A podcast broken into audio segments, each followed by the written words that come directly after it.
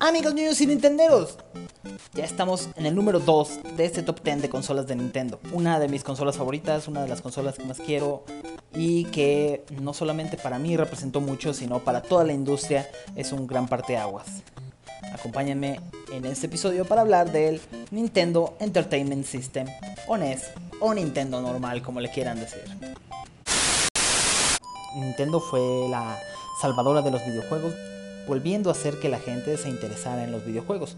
Que en realidad pues no es que se hubieran dejado de interesar, porque decían, ¿cómo es que dicen que ya no le interesa a la gente en América si los arcades, las maquinitas están llenas, ¿no? Siempre hay mucha gente ahí. Lo que pasó es que pues, la industria había tomado varios giros que pues no eran lo mejor para las personas, eran más que nada lo mejor para las, para las compañías y pues eventualmente acabaron cansándose con todos los malos ports de Atari. Nintendo fue lo que trató de hacer mejor. Hacía sus ports de los arcades a las consolas de, de casa, pero trataba de hacerlos con una calidad superior para que no hubiera problema, para que no hubiera queja de los jugadores, como pasó por ejemplo con la con la versión de Pac-Man para el Atari. Entonces Nintendo supo muy bien, hacer eso. Tuvo su versión en Japón, donde Japón nunca se fue a una crisis eh, en videojuegos. Y en América, como ya estaba pues desprestigiado el rubro de los videojuegos por todas las, las cosas que hicieron las compañías, pues Nintendo decidió que tenían que darle un ángulo diferente. Por eso es que el Nintendo de allá, que era el Family, que de alguna manera llegaron aquí varios families, uno de mis primos tenía uno, y este yo tuve el Nintendo original, el Nintendo Entertainment System. Obviamente tenía sus fallos, ¿no? Como que tenías que acabarte, la mayoría de los juegos no tenían sistema de salvado, entonces tenías que acabarlos pues de una sola vez.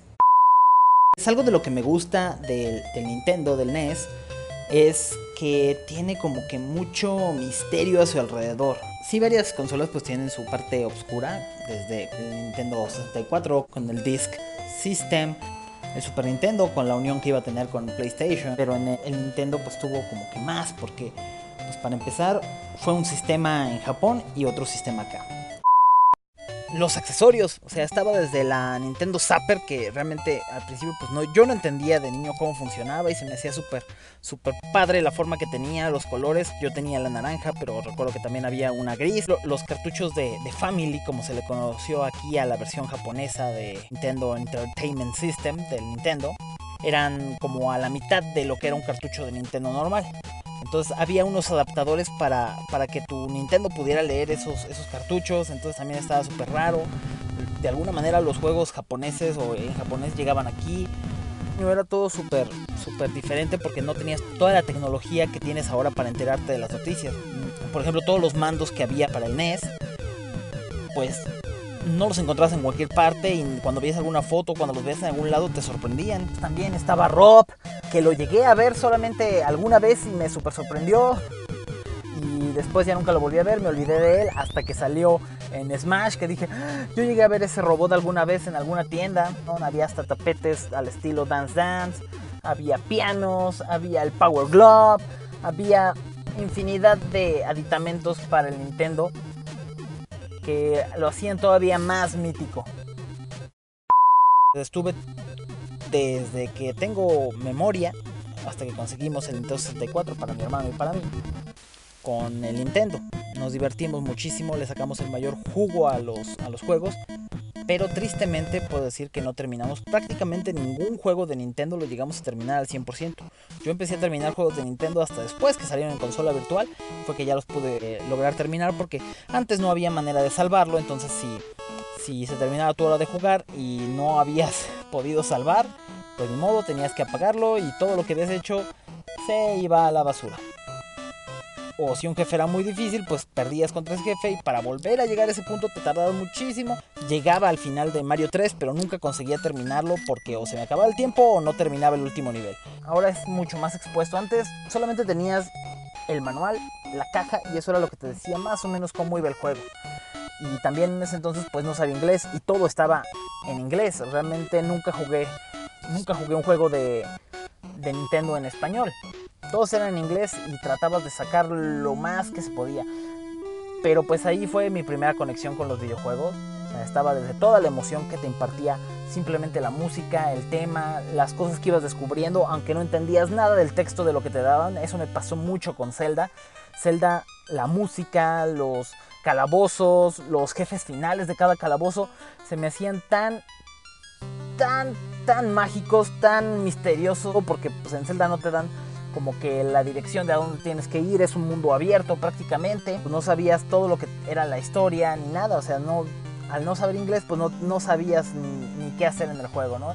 Era padre, realmente, y no creo poder volver a repetir ese tipo de cosas con, por ejemplo, un juego en japonés que no le entienda nada al texto y que, y que pueda este, avanzar sin problema, pues digo, tendría que ser un juego al estilo Super Mario, que no tuviera tanto texto, porque sí me desesperarían de los juegos que más me gustaron para el Nintendo. Las Tortugas Ninja era de mis juegos favoritos. Super Mario Bros. Super Mario Bros. 2. Super Mario Bros. 3. The Legend of Zelda. The Legend of Zelda 2. Había uno más que me gustaba mucho, que se llama Faxanadu. Era un juego similar a Zelda, pero con elementos RPG. En ese momento yo no sabía que era un RPG, pero me agradaba mucho eso de estar consiguiendo mejores armaduras, subir de niveles, lograr hacer magias distintas, en fin. Eh, se me hacía muy, muy interesante, muy divertido. Era un estilo RPG más marcado todavía que Zelda 2. Entonces me gustaba mucho. RC Pro AM, que era este juego de carreras como de carritos, como de carritos de control remoto, que lo había desarrollado Rare, el que después hizo Diddy Con Racing y todos esos, ya estaba produciendo juegos para, para el Nintendo, o sea, desde ahí ya venía y ese juego era muy bueno, era un juego de carreras muy muy bueno. En realidad toda esta era del, del Nintendo, del NES, era una era muy distinta a lo que es ahora. Los juegos eran más difíciles, no tenían sistemas de guardado, las guías no las encontrabas en internet, tenías que encontrarlas en las revistas. Si no tenías la revista, pues no tenías la guía, ¿verdad? La mayoría de los juegos realmente requerían cierta habilidad o práctica para que pudieras terminarlos. Y como les digo, sin el sistema de guardado, pues realmente era casi casi terminarlo en una sola sentada.